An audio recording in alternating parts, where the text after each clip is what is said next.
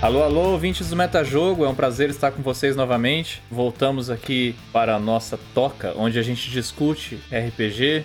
E antes de dar início ao nosso episódio, nós temos, como é de costume, avisos. No caso, um aviso só hoje, mas um aviso muito especial. Nós já temos data para fazermos a nossa estreia na Twitch, como nós havíamos prometido, nós vamos ter um canal na Twitch onde vamos transmitir nossas aventuras e estaremos jogando Dungeons and Dragons, quinta edição, Waterdeep Dragon Heist. Inclusive, o meu companheiro de aventuras estará presente trazendo o seu personagem criado no segundo episódio. Camref, bom dia.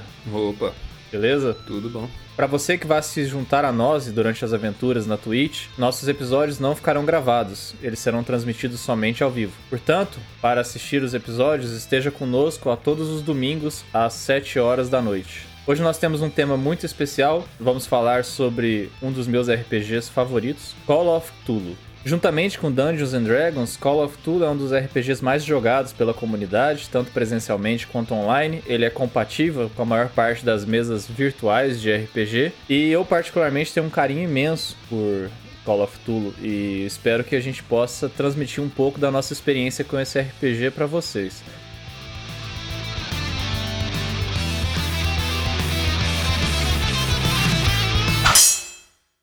Call of Cthulhu é imensamente baseado em uma obra literária, não é isso, Ítalo? Da obra do H.P. Lovecraft. Howard Phillips Lovecraft. Bom, então acho que seria apropriado a gente começar a nossa conversa contextualizando um pouco sobre qual é esse universo, né? A gente falou no episódio de World Building sobre a importância do cenário e da estética, uma coisa que a gente repete quase sempre. Então, vamos falar um pouco sobre a obra do Lovecraft? O Lovecraft recentemente voltou à moda, né? É, ele está sendo bastante explorado não só na, na, literatura e nos RPGs, mas também em filmes, séries. Tem o Lovecraft Country, tem. Uh, que mais? Tem o Nerdcast, né? Foi um dos primeiros que, que fez uh, algum aproveitamento. Sim, sim. Eles fizeram. Eles jogaram RPG, inclusive, né? O Call of Cthulhu. Poxa, tem tanta coisa. Tem o Welcome to Night Vale também, foi um dos primeiros podcasts a resgatar Resgatar não, porque nunca se perdeu, né? Pô, a própria franquia Dark Souls. Dark Souls tem a ver? Nossa, é bem Lovecraftiano, digamos assim. É. Tem, tem, tem, muitos monstros que, inclusive, são monstros que aparecem durante os livros do Lovecraft e tal. A série Rick and Morty, na abertura, também tem um Cthulhu voando em direção à câmera. Você lembra disso? Lembro, sim. É, uh -huh. Mas eu sinto que nem todo mundo entende muito bem, não. As pessoas usam é, a obra dele de uma forma meio pastiche, né? É, uhum. monstro com tentáculo, assim, e é isso. Ah, putz, eu ia falar isso, confundem Lovecraft com tentáculo? É, por, por um lado faz parte, né, da apropriação. Uma hora que o, o autor põe a, a, obra dele no mundo, já não é mais dele, né? As pessoas vão interpretando cada uma de um jeito e tal. Uhum. Mas por outra por outro lado, eu acho que a parte mais legal muitas vezes se perde da obra do Lovecraft, né? Que é a filosofia é, nihilista, o existencialismo dele, que versa sobre a impotência humana frente à grandeza do universo, essas forças todas contra as quais a gente não pode nada, nós somos só um grão de poeira no, no mundo infinito, no universo infinito. Enfim, essas coisas todas eram o cerne, né? Era o centro do, dos contos dele, uhum. que eram contos de terror, contos pulp. Ele fez sucesso na época da revista Weird Tales, que era uma revista literária pulp e que lançou a maior parte desses escritores de terror que a gente gosta hoje. Ele chegou a escrever para essa revista? Eu não sabia disso. Sim, escreveu para essa revista. Enfim, eu não sei se, se cabe aqui a gente ficar discutindo muito a vida do, do Lovecraft, mas ele uh, ele tinha aspirações acadêmicas e tal, e alta literatura, essas coisas, mas ele nunca conseguiu emplacar muito bem e ele ficava nesse mundo marginal, né, da literatura pulp, uhum. que era a literatura ainda é, né? Considerada baixa, assim, literatura de gênero. E ele tinha uma escrita muito particular, né? Assim, acho que essa, essas aspirações acadêmicas fazem com que a escrita dele seja quase científica em alguns contos, né? É, sim. Tem um, uma passagem bastante marcante que é naquele livro Montanhas da Loucura, em que os alpinistas encontram, né? Os pesquisadores encontram uma, uma criatura sinistra, morta, né? Na neve, soterrada, e eles fazem a autópsia, né? Dessa, dessa criatura. E ele gasta um tempo considerável considerável descrevendo a autópsia, as estruturas do, do alienígena, né, da monstruosidade que eles encontraram. Isso re revela um pouco essa, essas aspirações acadêmicas traduzidas na, na, forma, né, como o cara escreve. A crítica chama a escrita dele de bizantina. bizantina? É.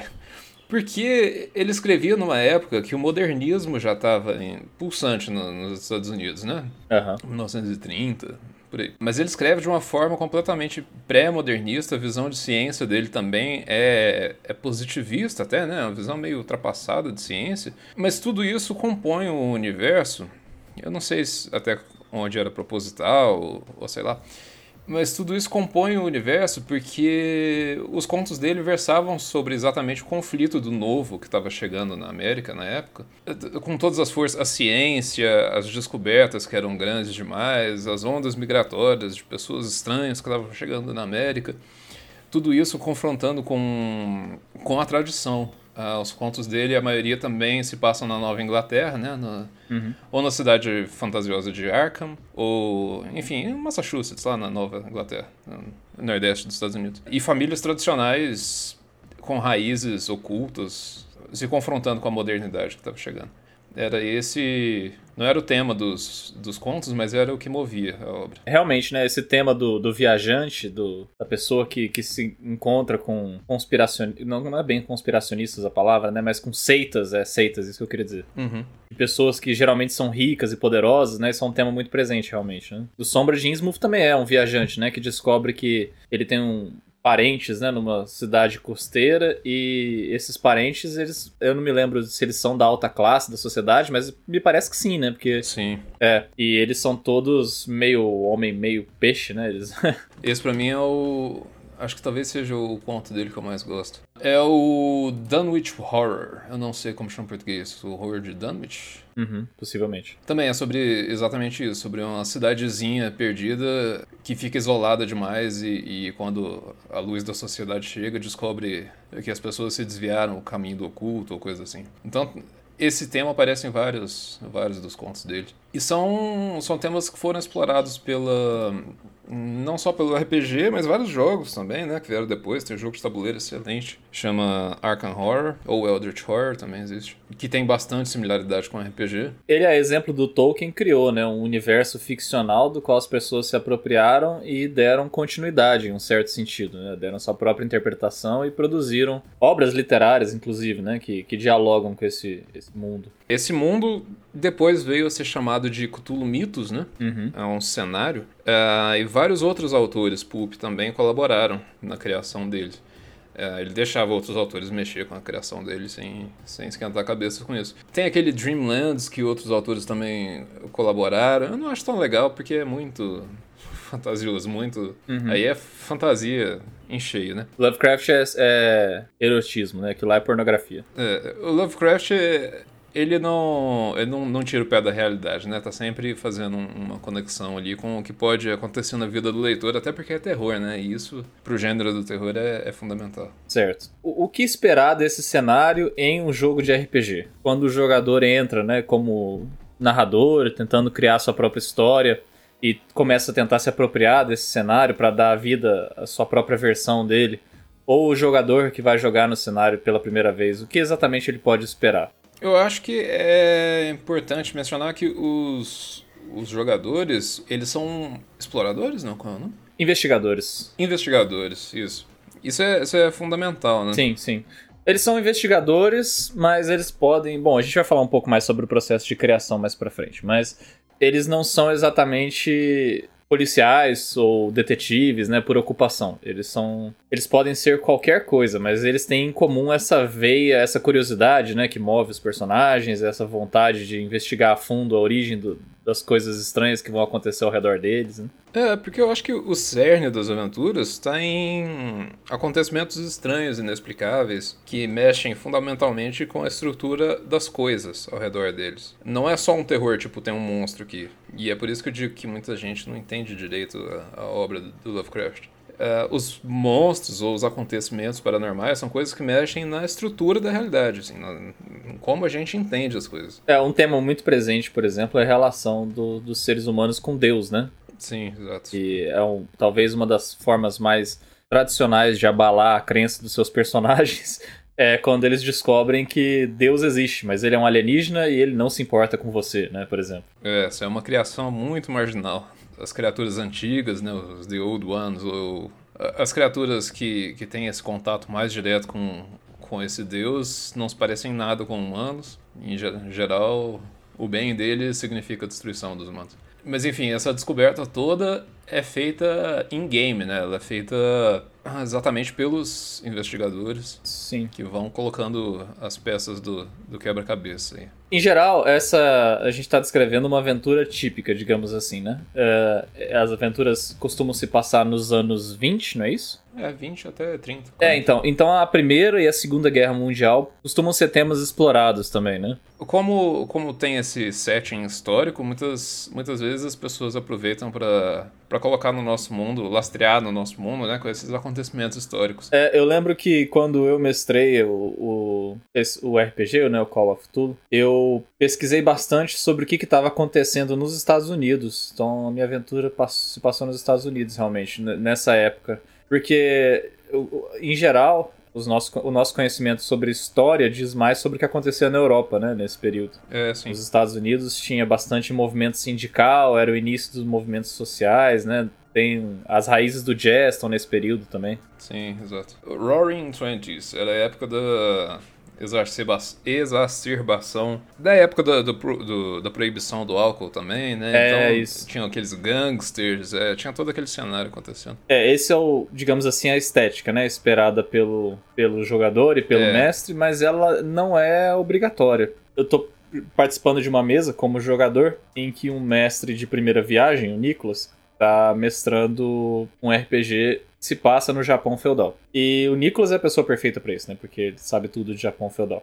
Quando ele foi escolher o sistema, pra, porque ele não tinha, assim, não tinha disposição para aprender um sistema novo, até porque é a primeira vez que ele estava mestrando, então ele queria um sistema que ele já dominasse as regras, o que restringia as opções dele a Call of Cthulhu e Dungeons and Dragons, basicamente. Uhum. E eu aconselhei pra ele usar Call of Cthulhu, embora não tenha nada a ver, né, com essa estética de anos 20 e não traga tanto tantos elementos característicos ou que lembre, né, a obra do Lovecraft. Eu achava que o Call of Cthulhu era o RPG perfeito. Até esse tema do novo contra o, o, o tradicional poderia ser explorado, né, no, no RPG de Japão feudal. Uhum. Porque teve a época em que o o Japão se fechou, né? Eu esqueci como tem um nome esse período histórico, mas o Japão se fechou completamente para as influências culturais vindas do continente, né? Então eles perseguiam religiosamente, culturalmente pessoas que não seguiam as tradições do Japão. Uhum. Então era, era o cenário perfeito para a descoberta de, enfim. Mas aí ele acabou optando por Dungeons and Dragons, porque por uma questão de afinidade,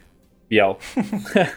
acabou que o RPG ficou muito mais fantasioso do que ele tinha imaginado a princípio, o que é natural, né? O sistema puxa o, o RPG para um lado ou para o outro. É, esse sistema em específico, ele puxa o RPG pro lado do realista.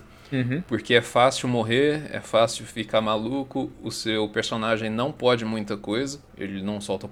Quer dizer, ele, bom, ele pode vir aprender magias, mas ah, mesmo isso vai ter um custo grande sobre ele e ele não vai sair soltando bola de fogo à torta e à direita. Então é um sistema que puxa para esse. pro rumo dos, dos contos do Lovecraft, né? Uhum. onde é tudo bastante misterioso, limitado, as pessoas lutam contra a própria sanidade o tempo todo.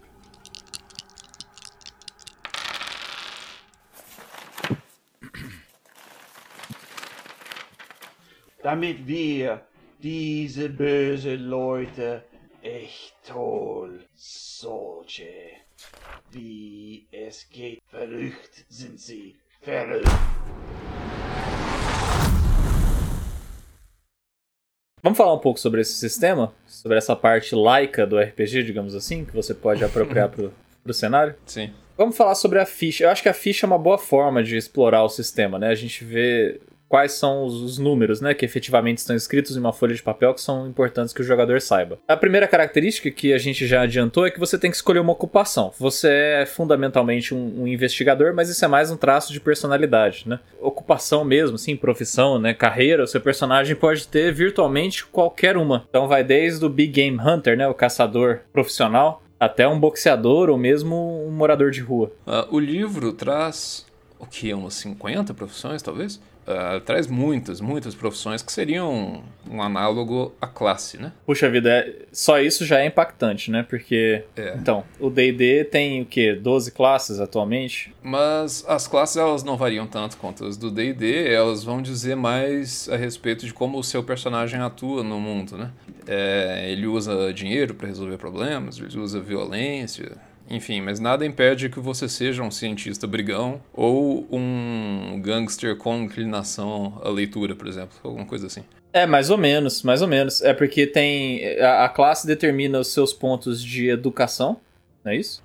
E aí você tem... Você pode distribuir os pontos de educação nas skills da classe, né? Isso. E os seus pontos de inteligência, se eu não me engano, podem ser distribuídos entre perícias livres, que seriam as suas preferências, bom, seus hobbies, né? Os que não estão diretamente relacionados às suas ocupações e que precisam ter uma justificativa no seu background, mas não necessariamente é esperado que alguém daquela ocupação domine aquela habilidade, né? É, sim. E eu acho isso muito interessante, porque é uma forma de, enfim, equilibrar né, a relação entre o que o jogador quer que o personagem seja em termos de ocupação e a tentativa de quebrar o jogo, né? Porque a inteligência geralmente vai parar ali no dodge, né? Porque ele sabe que ele vai precisar, É. alguma coisa que ajude ele a fugir do- das criaturas que ele vai encontrar. Essa é uma uma coisa que vale a pena comentar também. Esse jogo, pra mim, ele convida o, o jogador.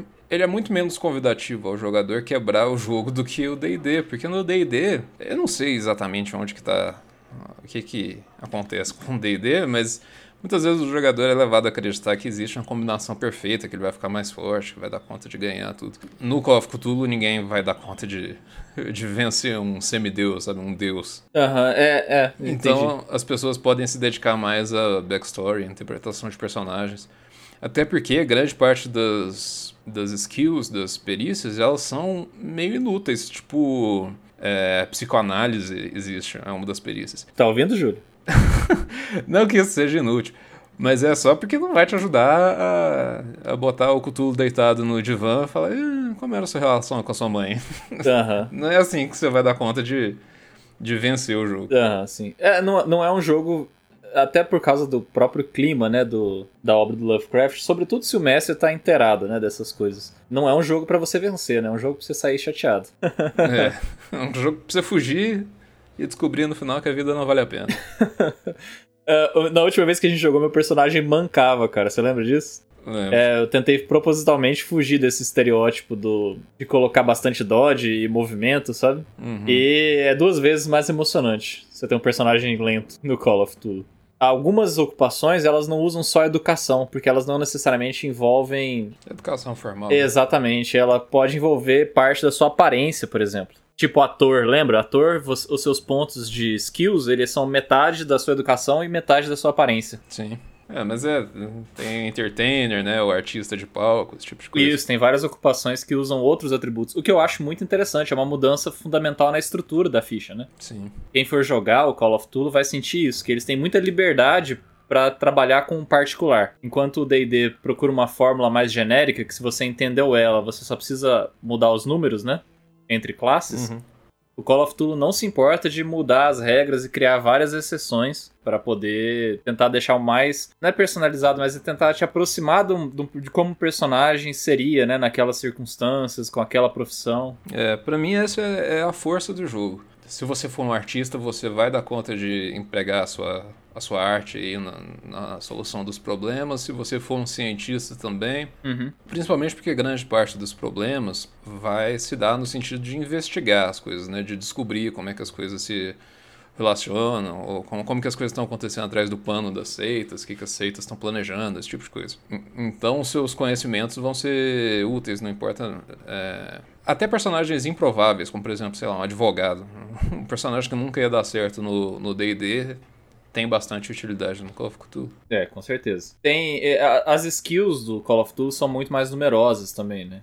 Então, isso pra mim, a princípio significa duas coisas. A primeira é que você tem um, um conjunto universo muito maior, né? São muitas diferenças possíveis assim entre os personagens e entre duas aventuras de Call of Cthulhu tem personagens que podem ser radicalmente diferentes. Ou mesmo se eles tiverem a mesma ocupação, né? Eles podem ser bem diferentes. Aqui, a, a, interação com o cenário fora do combate, ela é fundamental. Então tem muitas skills. Por exemplo, psicologia e psicanálise são coisas diferentes no, no Call of Duty. Esse é o nível de é. especificidade, né? Você tem arqueologia, contabilidade. É, tem.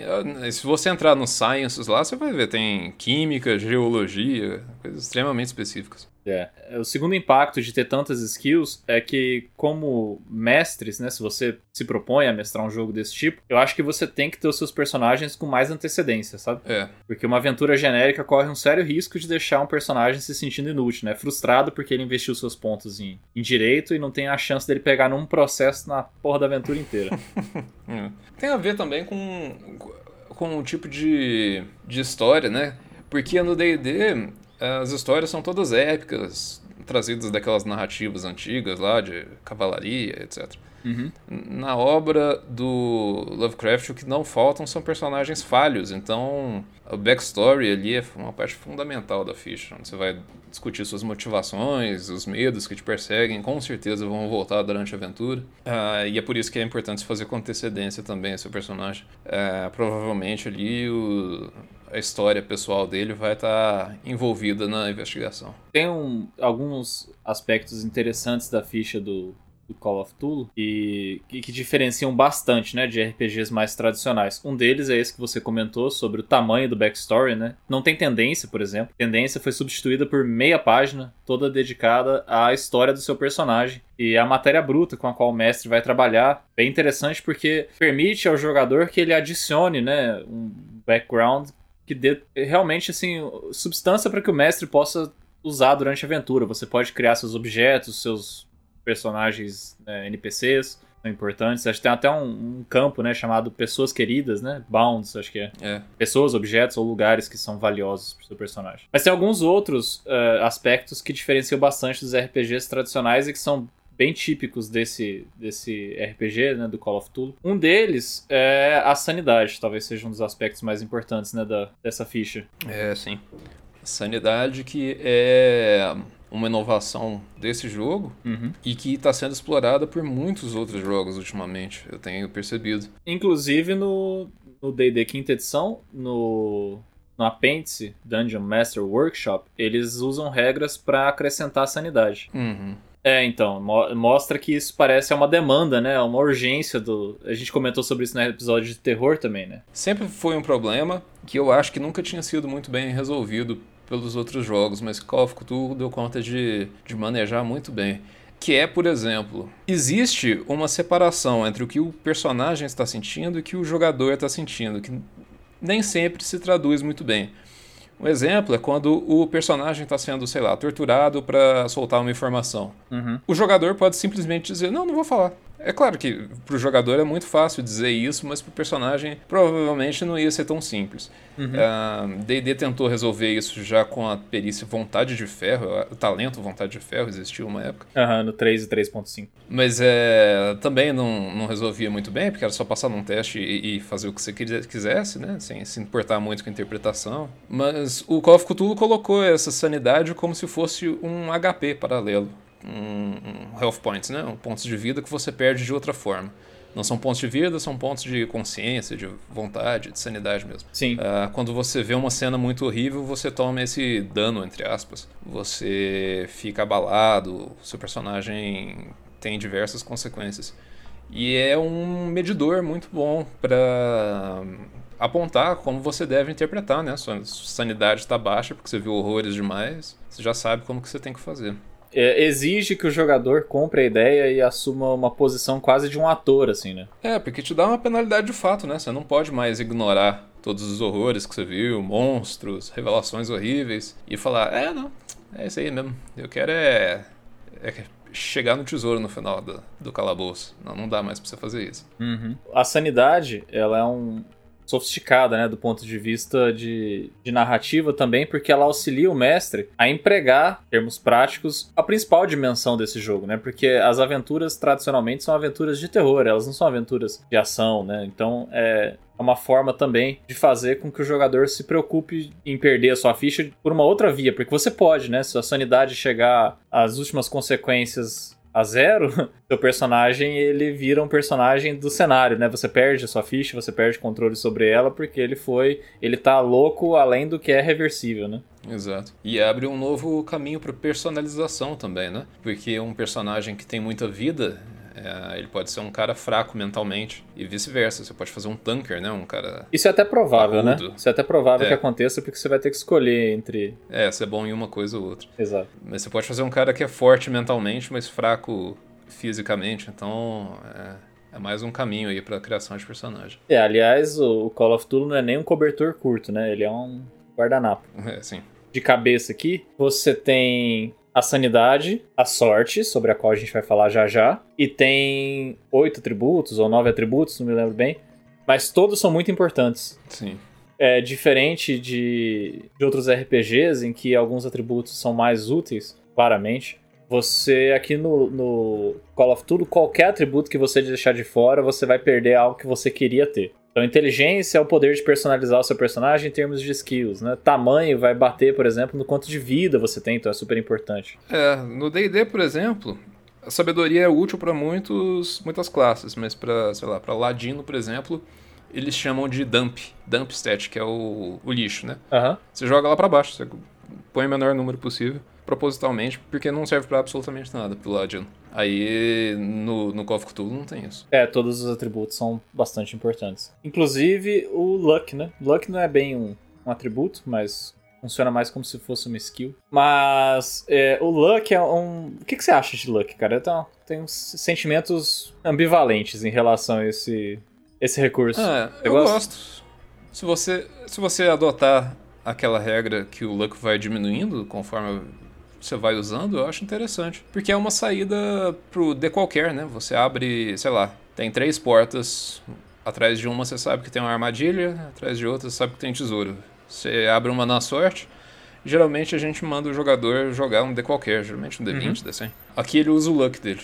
Você pode ter um personagem sortudo. Ou um cara amaldiçoado. Nasceu com muito pouca sorte. É, isso é interessante, realmente. Assim, é, a maior parte das vezes que a gente jogou, eu não me lembro dos jogadores terem usado isso como um tema, né? É até um alívio cômico, né? Numa aventura desse tipo, você tem um personagem azarado. É, não, e eu falar de outro aspecto interessante também, que são os recursos, né? Ah, eu gosto de como eles usam o dinheiro, porque você pode escolher qualquer ocupação nessas classes. Na verdade, a gente. São tantas ocupações que durante a criação da ficha, o mestre geralmente fala, cara, dá vazão ao que você quer. E aí a gente encontra uma ocupação mais próxima. Porque se você for ler todas as ocupações e tentar encontrar uma que mais se assemelha a você, você vai perder muito tempo. Então, tem, por exemplo, a ocupação mendigo e tem a ocupação diletante, que é o super rico, né? O Aham. trilhardário, herdeiro, super rico. Então é um, um sistema que não se importa de dar muito dinheiro para um determinado personagem ou outro, desde que ele faça sentido, desde que. O enfim, dinheiro não seja- vai lhe salvar de Nier Latotep. Exatamente.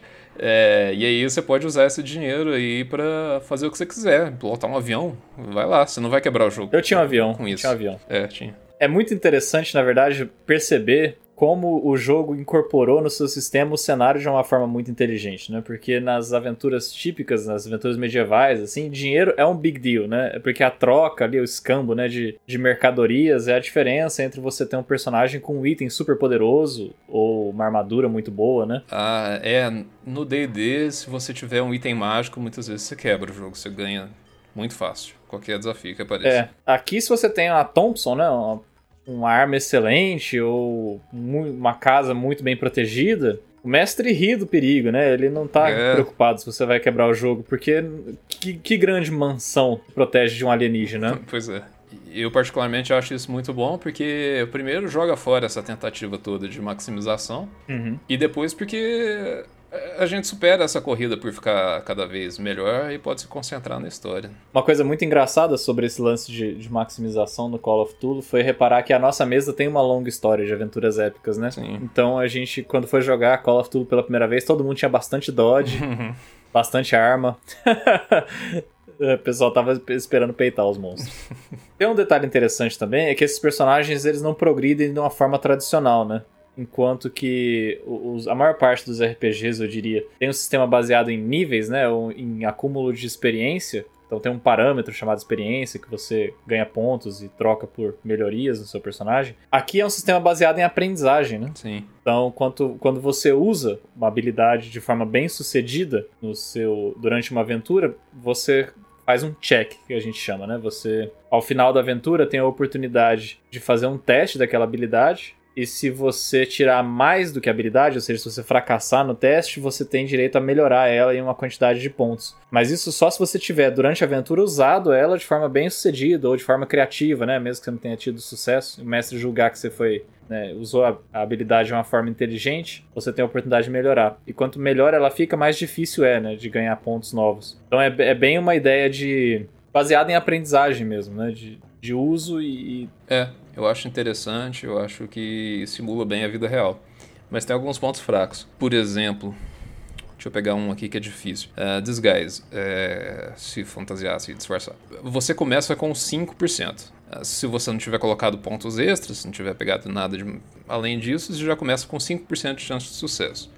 Então você joga seu D100 e tem que tirar 0, 1, 2, 3 ou 4 ou 5, né? Então tem 5% de chance e 95% de chance de falha. Uhum. Então para você ficar melhor, você precisa passar nisso. Então a probabilidade é que você vai ficando bom nas coisas que você já é bom e nas coisas que você gostaria de ser bom através da prática, provavelmente você não vai conseguir. Então, a tendência, as melhores skills para upar são as para melhorar, né? São as que, que você tem 50%, né? Sim, exato. Você tem que tirar um sucesso durante a aventura e um fracasso ao final da aventura. Suas chances são melhores quando você tá em níveis intermediários ali. Mas, então, como mestre, acho que é, é conveniente você uh, permitir o check, né? Mesmo que o seu personagem, que o personagem não tenha sido bem sucedido em termos de sucesso no dado mesmo. Sim. Mas se ele usar a skill de uma forma criativa, né? É.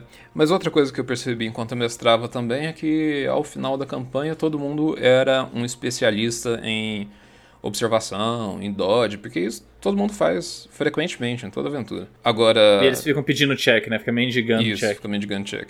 E se disfarçar, raramente as pessoas vão fazer. O teste de história, por exemplo, é uma aventura ou outra. Então você não melhora muito desde a primeira até a última aventura na campanha. Agora, é, é, interessante porque ele não tem aquela, aquela, aquele marco, né? Que é o nível, por exemplo. Então, seu personagem tá sabendo X e de repente ele salta um nível e aprende um monte de coisa nova do dia pra noite, né? É. E, e tira do mestre a responsabilidade de ficar dando XP também, isso é, isso é bom. Uhum. O Call of Duty, embora ele não tenha ênfase no combate, ele tem, obviamente, né, um sistema que permite aos seus personagens defender. Esse sistema tem várias minúcias interessantes, algumas diferenças, né, para sistemas mais tradicionais também. Eu acho que vale a pena comentar. A primeira delas é arma de fogo é foda. Igual na vida real, né? é complicado mesmo, puxa vida. Tomou dois tiros na cara, não tem Ou, é, muito Ouvinte, não reaja. Entrega o celular. É, exatamente, porque não tem dodge. Lembre-se disso, não tem é. dodge em arma de fogo. arma de fogo. É, e o dive for cover só vai dar um, uma desvantagem pro atirador. Então não faça isso. É, o combate, uh, você pode usar seu dodge para tentar escapar de ataques físicos, mas de armas de fogo você pode dar uma desvantagem para atacante apenas. Exato. E alguns monstros também, né? Então, o, o, acho que a primeira característica do combate é que ele é mortal, né? Assim, ele é feito em dados de 100 faces, em um certo sentido ele é um pouco similar, né, ao, ao combate tradicional. Os dois, dois lados jogam os seus, os seus dados. Tem alguns pontos interessantes, né? Por exemplo, aqui eles adicionam a ideia de reação. Uhum. Né, que você pode, por exemplo, se você estiver trocando socos em um bar, você pode, ao invés de simplesmente desviar dos socos, que é quase que uma alternativa obrigatória, né? Quando você está em combate tradicional, aqui você tem várias manobras possíveis, né? Você pode tentar agarrar o punho do adversário, você pode tentar devolver o soco, você pode tentar desviar, pode tentar bloquear, são coisas diferentes. Então é um, é um combate feito para ser bem dinâmico, o que eu acho interessante. Eu gosto muito também, porque você não descansa nunca, né? Você atacou, mas na sua defesa você vai ter que tomar uma decisão também. É. E por outro lado, ele é extremamente mortal, né? Então quando o primeiro golpe entra, já dá uma balada legal ali, né? Nos seus pontos de vida. Pior do que ser mortal para mim é a velocidade de recuperação, que é lentíssima, cara. Nossa, é. é. Então, assim, é, briga de soco no bar tá ok, porque você recupera um ponto de vida por dia. tá ok assim, Se né? você não tiver um ferimento. É, se você não tiver um ferimento sério. Então, você tomou 6 de dano na cara aí, daqui a uma semana você tá inteiro. É, de o, o Gustavo, o Gustavo Mas- Pontual tinha um personagem boxeador que dava tipo um D6 mais 4 de dano. É, mas se tiver uma faca, por exemplo, você já pode tomar um Major Wound. É um ferimento maior, né? Um ferimento Aham. agravado. E aí a recuperação é por semana, então você vai demorar meses pra ficar bom. O que faz novo. sentido, né? Porque, bom. É, você toma uma facada na, na pança e não é semana que vem. Você que sabe que, tá que esse sistema de recuperação, ele é uma das coisas que eu tenho dúvidas sobre o Call of Duty. É, com certeza. Porque a aventura, ela costuma ter um timing, assim, que se desdobra em questão de dias, né? E aí, como é que é, né? Tipo, você, você o mestre cria uma urgência. Ó, aceita, tá fazendo ritual. Eles precisam juntar as 10 velas que estão espalhadas em X países. Eles já têm 9, faltam só essa que tá aqui em Londres. A qualquer momento agora o Cthulhu vai chegar. Aí você, putz, tomei uma facada. Vou ter que me internar, galera. Segura aí, dona Seita. Exatamente, daqui a um mês eu volto. É, e isso, assim, dano físico, né? Mas sanidade também tem a mesma implicação. Então, às vezes, você tem que se internar em um sanatório, em um hospício. É, Ah, e, e o fato de ter essas duas barras de HP, entre aspas, né? Esses dois medidores de saúde, uhum. significa que provavelmente você tem que cuidar de duas coisas, né? É mais difícil ainda. Provavelmente você vai perder, se não perder vida, você vai perder sanidade. É muito difícil terminar uma série de aventuras sem estar todo quebrado, todo avacalhado. é difícil administrar também, porque muitas vezes alguns jogadores terminam a aventura muito piores que o outro, né? Então, se você imagina, fosse uma aventura, se fosse uma situação um pouco mais verossímil, o que, que eles fariam? Deixariam aquele personagem pra trás É, e vai cuidar da vida. e vai cuidar da vida, é, pois é, mas não, né? O mestre tem que forçar ali uma situação em que o personagem, mesmo com a perna quebrada, consegue andar, Exato. Ou ele tem que criar um downtime que é difícil de justificar, dependendo da história que ele tá tentando contar. É muito sensível esse tópico pra mim, da, da recuperação. É, eu gosto da intenção original deles, que é dar mais verossimilhança, né? Mas realmente o efeito às vezes não é tão bom. Além disso, o combate tem um, um- um outro sistema interessante que tá ali, né, implícito, né, dentro do combate, que é o chase, que são as perseguições. É um sistema particular, justamente porque é um aspecto importante do jogo, né? É muito, como o combate é muito mortal, é comum que um dos lados, né, ao perceber que a coisa tá ficando feia, resolva sair correndo. É, até agora a gente tem conversado sobre combate entre duas pessoas. É, Mas existe combate entre você e um uma entidade antiga de outro planeta que não é muito bem um combate. É mais você tentando sobreviver mesmo. O que é muito interessante também, né? Porque quando você vai pro jogo mesmo e tenta descrever a situação, é mais ou menos assim, ó. Você corre uma rodada e joga uma cadeira na cara da criatura pra tentar fazer parar, parar ela. É uma cena bem filme de terror mesmo, né? Exato, eles conseguiram traduzir bem. Eu gosto do sistema de chase. É, então, o chase, ele funciona da seguinte forma: você marca geralmente com pontos, né? A gente chama de pontos. Em uma reta, a posição de todos os personagens. E cada personagem pode se mover uma vez por rodada e tentar fazer alguma coisa, né? Ou bom, e o que ele vai fazer depende. Pode ser saltar um obstáculo, caso haja, ou ele pode tentar criar dificuldades pro seu perseguidor, né? Primeiro é é importante dizer que os personagens têm quanti- quantidade de movimento diferente, né? Isso. Que depende da destreza e da força dele. É uma relação que vai resultar no tamanho corporal. É uma relação, não, desculpa, é uma relação entre destreza e tamanho, eu acho. Isso, isso, destreza e tamanho. E o tamanho, por sua vez, é uma relação entre força e constituição, se não me engano. Então, se o cara tiver mais destreza do que ele tem em força e constituição, significa que ele é um cara magro, né? Um cara ágil. Exato. Ele pode ser gordo se ele tiver menos destreza do que o tamanho. Se tiver igual, ele é um cara mediano. Enfim, isso vai resultar um número que é a quantidade de movimento que ele consegue ter por rodada. Exato. Então, se eu tenho dois de quantidade de movimento, o que é o comum, inclusive, né? Você se move dois pontinhos naquela reta por rodada. Você pode, de repente, tentar se mover um pontinho só e criar um obstáculo pro outro perseguidor, pro seu perseguidor, caso você veja que é vantajoso. Ou se ele tiver muito na sua cola, você talvez queira investir seus dois pontos de, de movimento em tentar ficar o mais longe possível. É, mas mais interessante para mim é ver como isso se traduz na aventura, porque provavelmente o mestre descreve, sei lá, onde que tá acontecendo sua fuga, numa floresta, você vê um tronco caído na sua frente. Uhum. Uh, você vai saltar sobre o tronco, você pode ser bem sucedido, você continua com seus dois pontos. Mas se você falhar, você tropeçou sobre o tronco e agora você tem só uma quantidade de movimento. É, ou se você tiver um sucesso extremo, você pode né, saltar sobre o tronco e ganhar uma posição ainda, com rolamento, talvez. É, e isso muda a lógica dependendo se o monstro que está te perseguindo voa ou não. É, você vai mudar, se você vai pular no tronco ou você vai tentar se esconder dentro dele. Então dá essa, essa estética de filme de terror mesmo. Uhum. Além do sistema de chase, a gente tem também um sistema de magia, né, cara? Contra todas as expectativas, as pessoas podem fazer magia também. Sim. Tem detalhes importantes sobre esse sistema, né? Nos contos do Lovecraft, as pessoas descobriam magias. E elas sempre descobriam magias Primeiro pesquisando em algum reservatório oculto de conhecimento, né? Ou tá num Necronomicon perdido na biblioteca lá do uhum, fim do sim. Ou ela ah, decifra um código das estrelas aí e quase perde a própria sanidade fazendo isso.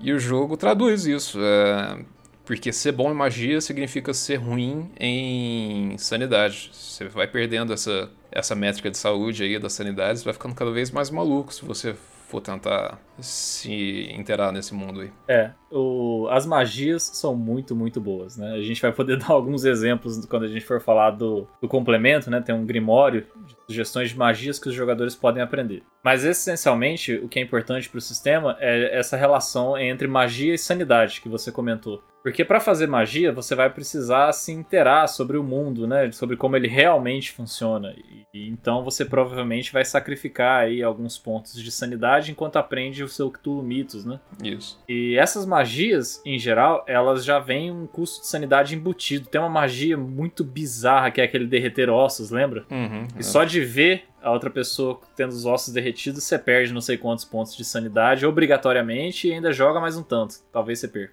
É, que é coerente, né? Ah, é. Se sua rotina é ver pessoa derreter, não dá para esperar que você seja muito saudável mesmo. Exatamente. Bom, é, essa relação entre magia e sanidade é muito boa, porque eu amo o fato das magias terem um custo real, sabe? Sim. Então elas cobram um preço e a estética das magias é simplesmente sensacional. São muito diferentes entre si. Elas são separadas em categorias que espelham um pouco a própria história da humanidade, a relação do homem com a ideia de, do mágico, né? Do fantástico, que, do fantástico não, desculpa, do, do místico, né? Aquele lance de folk, magic, que tem é bem sens sensivelmente diferente de magia Lovecraftiano, né? Sim, tem. Essa folk magic é algo mais é, como ritual xamanístico, Exato. indígena, né? Uma coisa meio. Enquanto as do Lovecraftiana, elas são realmente. parecem ter vindo de outro mundo e faz. Uh, tem efeitos mais horríveis.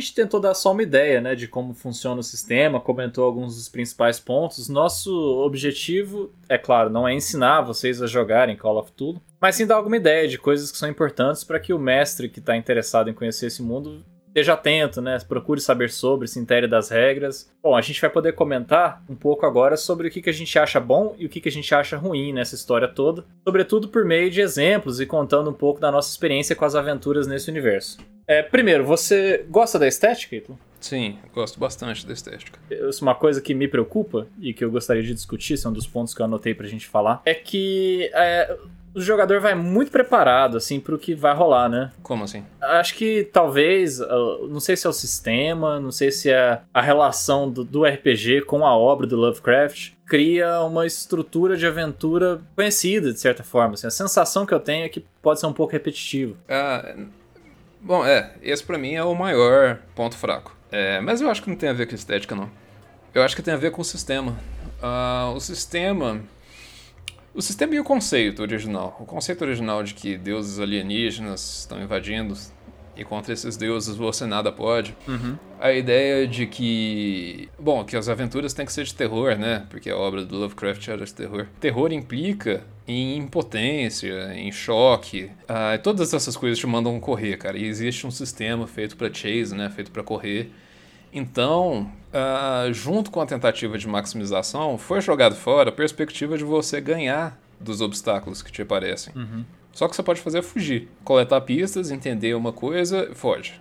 É isso. Esse é o melhor prognóstico que você tem. Fugir das, das coisas que querem te matar e entender. É só isso. assim, Você não vai entender pra conseguir dar porrada em alguém. Muito difícil ganhar daquelas bestas do, do Grimório, né? Do, do bestiário. Então, pra mim, gera essa estrutura de aventuras que é meio chato. Você ficar correndo.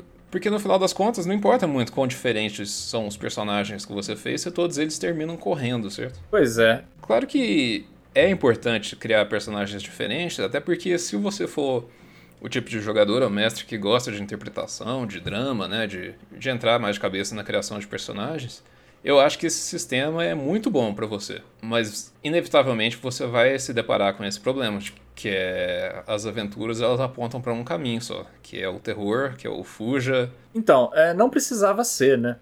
Tem uma coisa que, bom, mora na minha cabeça há algum tempo, e a gente já comentou até sobre isso em outros, outros episódios também, é sobre aquela aventura que eu mestrei de faroeste, sabe? Sim. Eu sou um aficionado por faroeste, não sei se isso já ficou claro para as pessoas, mas gosto muito de filme, da estética, e, bom, é isso. E eu fiquei pensando que depois que a gente migrou para as mesas virtuais, seria muito legal, sabe, mestrar uma aventura de faroeste, porque tem recursos visuais e de trilha sonora. Putz, trilha sonora de faroeste, eu tenho um milhão na cabeça. E a gente jogou presencialmente, então não tive oportunidade de usar essas coisas, sabe? Uhum. E eu acho que Call of Duty era o sistema pra isso, sabia? Pra faroeste? É, eu acho. Mas tem muito duelo de pistola, né, cara? Como é que vai fazer? Duelo de revólver. Pois é, então. Eu acho que é o sistema. É, pode... Bom. É. não sei, tem que ver. É, então, porque assim, vou explicar o que eu, o que eu acho que são pontos fortes. Primeiro, a o realismo. O realismo bruto, assim, sabe? Uhum. Que combina muito com, com a ideia do faroeste. Porque se você deixa os personagens trocarem tiro, eles logo entendem que eles não estão no faroeste. Aham. Né, então. E as armas eram muito mais rústicas, né? Então tem até uma justificativa, talvez, pra baixar um pouco o dano das armas, né? Porque no, no Lovecraft tem muitas armas ali dos anos 20, mas já tem um, né, metralhadoras, já tem enfim, armas mais perigosas. No Faroeste, não, né? No Faroeste você tem o elemento de ter que recarregar com frequência e tal. Eu acho que, que pode funcionar. Se o confronto de armas for visto como uma coisa perigosa, né? Tipo, e, e eu acho que no, tem algumas lendas do oeste americano, assim, que podem ser bem. fun- funcionar bem como um terror, mas não Lovecraftiano, sabe? Uhum. Tipo Wendigo, sei lá, alguma coisa assim. Pode dar certo, mas aí não vai ser mais Call of Cthulhu, né? Porque o Wendigo não implica a existência de ah, deuses que não se Então. importam com a sua existência. É, mas eu acho que o sistema funciona bem, sabe? Até pra. Tô falando isso por causa do problema da repetição. Porque quando você tá contra um alienígena, realmente a perspectiva de vitória é nula, né? E a descoberta, quando os jogadores começam a jogar, eles já sabem mais ou menos o que eles vão descobrir, entendeu? Uhum, sim. O problema desse RPG, na verdade, é o conceito original, né? O sistema não tem, não carrega em si esse problema. É realmente se você adaptar o cenário, mudar o cenário pra algo que pode ser vencível pelos personagens, eu acho que você some com esse problema da- de ter que fugir o tempo todo. É, eu acho que tem, tem várias opções de aventura. A própria aventura do Japão feudal, que eu, eu mencionei anteriormente, poderia ser um, um caso desse tipo, né? Por exemplo, o Japão começa a ser invadido por monstros. E aí você descobre que os monstros eram só as pessoas que moram no continente, quando você vai pro continente. Sei lá, entendeu? É uma coisa que não, é, não impacta, enfim, profundamente na mudança sobre a relação entre Deus e os homens. E os jogadores descobrem uma coisa diferente, né? Uma, tá uma alegoria para a relação entre o Japão e o resto do Oriente. Não, vai funcionar bem pra qualquer cenário que seja mortal, né? E que tenha sanidade também. Eu acho que a sanidade é um dos pilares importantes. Sim. Também Call of Duty acho que seria o sistema pra isso. E os pontos fortes? Quais são os seus aspectos favoritos desse sistema? Ah, pra mim, principalmente a estética. Ah, E a interpretação também. Ele tem. Assim, dá pra interpretar até onde, onde você quiser. Putz, é, né? Essa ênfase em roleplay é bem interessante mesmo. É. No próprio Nerdcast de RPG, chamado de Clayton, acho que chama. ah, eles interpretam muito, né? O, o sujeito começa a falar espanhol lá, o padre, enfim. Ah, fala com aquele sotaque quiser, de padre mesmo, né? É, faz um exorcismo, enfim, não tem. não tem limite. Ao contrário do D&D, né? Essas coisas importam muito. Sim. O D&D te dá o XP, né? Que ele é um recurso para você premiar, supostamente, as tentativas de interpretar. E a, e a inspiração também. O Sim. Call of Duty não, né? Ele não te dá muito... Não tem muito prêmio para isso, mas acho que é próprio o clima, né? Da galera que senta para jogar Call of Duty já estimula de uma forma a interpretação de que... Tal forma que, no final das contas, você interpreta muito mais, né? Do que no D&D. Não importa quanto o seu mestre tente premiar seus esforços para interpretar. É, com certeza. Que é aquilo que eu já falei. Uh, uma vez que você tira da frente a tentativa de ficar mais forte, ganhando uns dados ali, ganhando a matemática, as pessoas vão se concentrar em. Sei lá, as pessoas não têm problemas para interpretar. Não é uma coisa que você precisa ficar premiando, assim, porque as pessoas têm preguiça de fazer. Elas fazem, se, se, se for o clima, se for a aventura, né? as pessoas não. Uhum. Geralmente não tem problema de interpretar, não. Uh, elas só não vão interpretar se tiver algo mais importante para elas fazerem. Sim. Tipo, prestar atenção nos seus números, na quantidade de pontos de magia que você ainda tem para usar. É, exato. Tentar combar, tentar fazer essas coisas. É um tipo diferente de diversão, né? Exato. Outra, outro ponto forte para mim foi uh, esse RPG para mim é o primeiro a conseguir a realização de ser um RPG de terror. Uhum. Uh, sim, tem a parte chata de que as aventuras puramente de terror são muito repetitivas, que a gente acabou de mencionar, mas a despeito disso, é o primeiro RPG em muitos anos, muitas tentativas que eu conheço de fazer RPG de terror que funcionou bem. Todos os outros RPGs de terror que eu conheci eram muito ruins. E esse é relativamente muito bom. Chupa Vampiros a Máscara. é, não, esse, esse aí não, nem dá pra considerar. De terror. É. Terror. É, é bom, Vampiros a Máscara é bom, mas não é, é terror. Pois é, realmente, né? Eu, eu também acho. Olha, foi uma das melhores descobertas ao longo de vários anos, assim, jogando RPG. Eu lembro que quando a gente leu o, o Call of Tulu e se propôs a jogar aventuras desse sistema, foi uma oxigenação assim muito importante para nossa mesa, muito importante para mim como mestre para começar a prestar atenção em outras coisas. Sim, total. Joga luz em um lugar que você nem nem sabia que dava para explorar pelo RPG. E esse sistema tem, algum, tem, alguns complementos, né? Tem três, assim, um deles é fundamental, que é aquele livro do investigador, que seria o equivalente ao livro do jogador, né? Do, do Dungeons and Dragons. Enquanto que o, o como é que é Rule Keepers Book, né? É o livro do mestre. É, Rule Keeper Book é o livro do mestre e o do investigador é o livro do jogador. Esses dois são o core, né? Sem os quais não dá para jogar muito. É. Além disso, tem dois complementos que nós usamos nas nossas aventuras e que os dois são muito bons. O primeiro deles é o bestiário, né? De horrores Lovecraftianos. Os monstros desse sistema são simplesmente uma coisa maravilhosa. É, é muito legal mesmo. Para mim, o trabalho desse bestiário não está tanto na matemática, na relação de nível de desafio, quando você deve colocar um para ser interessante na história. Não, não é muito bem isso. Para mim, o melhor é a curadoria que eles fizeram dos contos do HP Lovecraft. Recolheram de vários contos os monstros que aparecem, é, tentaram desenhar eles, o que quem já leu os contos do Lovecraft sabe que é um desafio, porque algumas coisas simplesmente desafiam a lógica, né? A geometria e a biologia. Não é para ser feito para ser desenhado, é feito para ser um, uma ideia meio abstrata aí. É, mas mente. inclusive no bestiário não tem números dos monstros. Eles têm ponto de vida, não tem? Não tem, não, nada, nada, nada, nada. Ah, não, então tá legal. Então, então fizeram certo. porque realmente.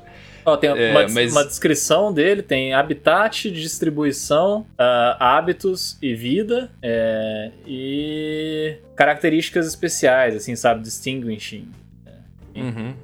E é isso. É, então. Porque os monstros, eles são meio que um. Bom, fizeram um apanhado das coisas que aparecem no, nos livros do Lovecraft e vai dar pro mestre ideias muito boas e muito inovadoras, principalmente porque a gente fica meio com esses monstros clássicos na cabeça, né? Dragão, troll, essas coisas. E isso vai soando muito batido, e esses monstros são totalmente diferentes. Nossa, são, né? Bizarros demais. Aqui a criatividade do, do Lovecraft ganha asas, né? Literalmente. Porque é muito interessante os, os, monstros que o cara imaginou. E os caras tentando desenhar os deuses, né? Tipo Nyarlathotep com aquele tentáculo único na cabeça. Muito legal. E são coisas que assustam realmente, né? Porque, não sei, assistindo filmes de terror, Tava pensando sobre isso recentemente. Eu acho que já vi esses monstros todos, cara. Muito repetitivos, monstros. Menininha japonesa com a cara escura, cabelo na frente da cara. Já vi isso aí mil vezes. Mas esses monstros realmente são, são diferentes. Do ponto de vista estético, é um livro maravilhoso e muito interessante porque ele descreve o monstro e pronto. Então você é mais para você se inspirar mesmo, né? O dano fica por sua conta. Depende do que você quer aquele papel que ele cumpra na sua história. É, total. Voltado pra, pra ser um elemento na sua história mesmo. O que contrasta um pouco com as magias, né? As magias elas já têm um sistema justamente porque parte do pressuposto que seus jogadores, assim que acharem, eles vão abrir. Se eles pegarem o Necronomicon, vai ter gente lendo. Se tiver gente lendo, vai ter gente maluca, porque o custo é muito grande. É, no caso do Necronomicon é um caso excepcional, né? Mas sim, realmente, as pessoas tendem a enlouquecer em troca de poder, né? No, no... É, em tudo, né? Na vida, nos livros do Lovecraft também. As pessoas não podiam achar um, um tomo que elas liam os personagens dos contos e tentaram repetir isso no RPG, né? As pessoas vão ler e elas vão ter surtos de loucura, bouts of madness. E elas vão querer aprender também essas magias porque é a única chance real que elas têm de se defender de criaturas um pouco mais fora desse mundo, talvez. As magias são muito fortes, muito fortes mesmo, mas isso não desbalanceia, porque porque o custo dela não é em ponto de mana, não é em magia diária. O custo dela tá na, na no cerne do jogador ali. O personagem dele vai ficar mais fraco porque ele vai ficar maluco, né? Vai perder credibilidade social, vai perder utilidade sendo doido, né? É, e se ele interpretar bem, inclusive, ele não vai usar a magia de uma forma otimizada, né? Sim. Ele vai usar ao sabor de suas emoções, né? Enfim, ele vai ser um cara louco que sabe fazer magia, então não vai usar elas quando é muito conveniente. Eu achei que foi uma saída muito boa também, para evitar essa coisa que as magias implicam, principalmente as magias fortes, que é ter mais matemática na ficha. Quer dizer, pontos de mana, magia diária, algum sistema para deter o cara que vai fazer magia. Não, é só uma skill, é uma skillzinha simples e perder a sanidade, que é um sistema que já tava ali em primeiro lugar. É, realmente. Nossa, me dá uma baita vontade de jogar Call of Duty agora. É. Esse jogo é muito bom. Eu acredito que a gente comentou o que é essencial sobre esse RPG. Eu reitero que é um dos meus favoritos e recomendo para todos os ouvintes que não conhecem. Olha, vale muito a pena. É, mais alguma coisa que você gostaria de comentar, Então, Você lembrou aí? Ah, não abram livros estranhos encapados com couro humano. Se você puder evitar, né? Sendo assim, vamos chegando ao final de mais um episódio de Metajogo. Lembramos a todos os ouvintes que o Metajogo é um projeto que nós mantemos com os nossos próprios esforços e nossa ambição é poder expandi-lo no futuro, produzir mais conteúdo. Para que isso seja possível, todo apoio de vocês faz diferença. E apoio significa manda o metajogo para as pessoas que possam se interessar, para seus amigos, seus companheiros de mesa de RPG. Não se esqueçam de seguir o nosso canal no YouTube, dar um like, assinar os nossos podcasts no Spotify, no Apple Podcasts. E não se esqueçam também de interagir conosco nos comentários, mandem um e-mail se preferirem para metajogopodcast.gmail.com. Para nós isso faz toda a diferença, esse é o famoso nós somos escravos do engajamento, né? Então, nós contamos com vocês também para assistir aos episódios que vão começar dia 12 de setembro, domingo, às 19 horas na Twitch. Nosso canal, arroba Metajogo Podcast também. Serão seis jogadores jogando Waterdeep Dragon Heist. Entre eles estará o próprio Ítalo. Este que vos fala será o Dungeon Master, essa partida. E eu espero que vocês se divirtam. O conteúdo está sendo preparado com muito carinho. Os jogadores não sabem o que esperar ainda. Então a gente vai se divertir e a gente convida vocês a se divertirem conosco. Estaremos transmitindo ao vivo nossas aventuras, tentando não ser banidos da Twitch com as barbaridades que serão ditas lá. Eu não sei se eu consigo. é, vou fazer o melhor que eu posso, mas vamos ver, talvez. Mas apareçam lá para assistir a gente ser banido, por que não? E serão bem-vindas as interações de vocês pelo nosso chat. A gente vai estar tá respondendo o pessoal, né? Vamos ter um intervalo para conversar com vocês. Então vai ser muito interessante, vai ser muito bacana. Eu me despeço mais uma vez, então, dos ouvintes e me despeço também do meu companheiro de aventuras, Ítalo. Até a próxima. Falou, até a próxima.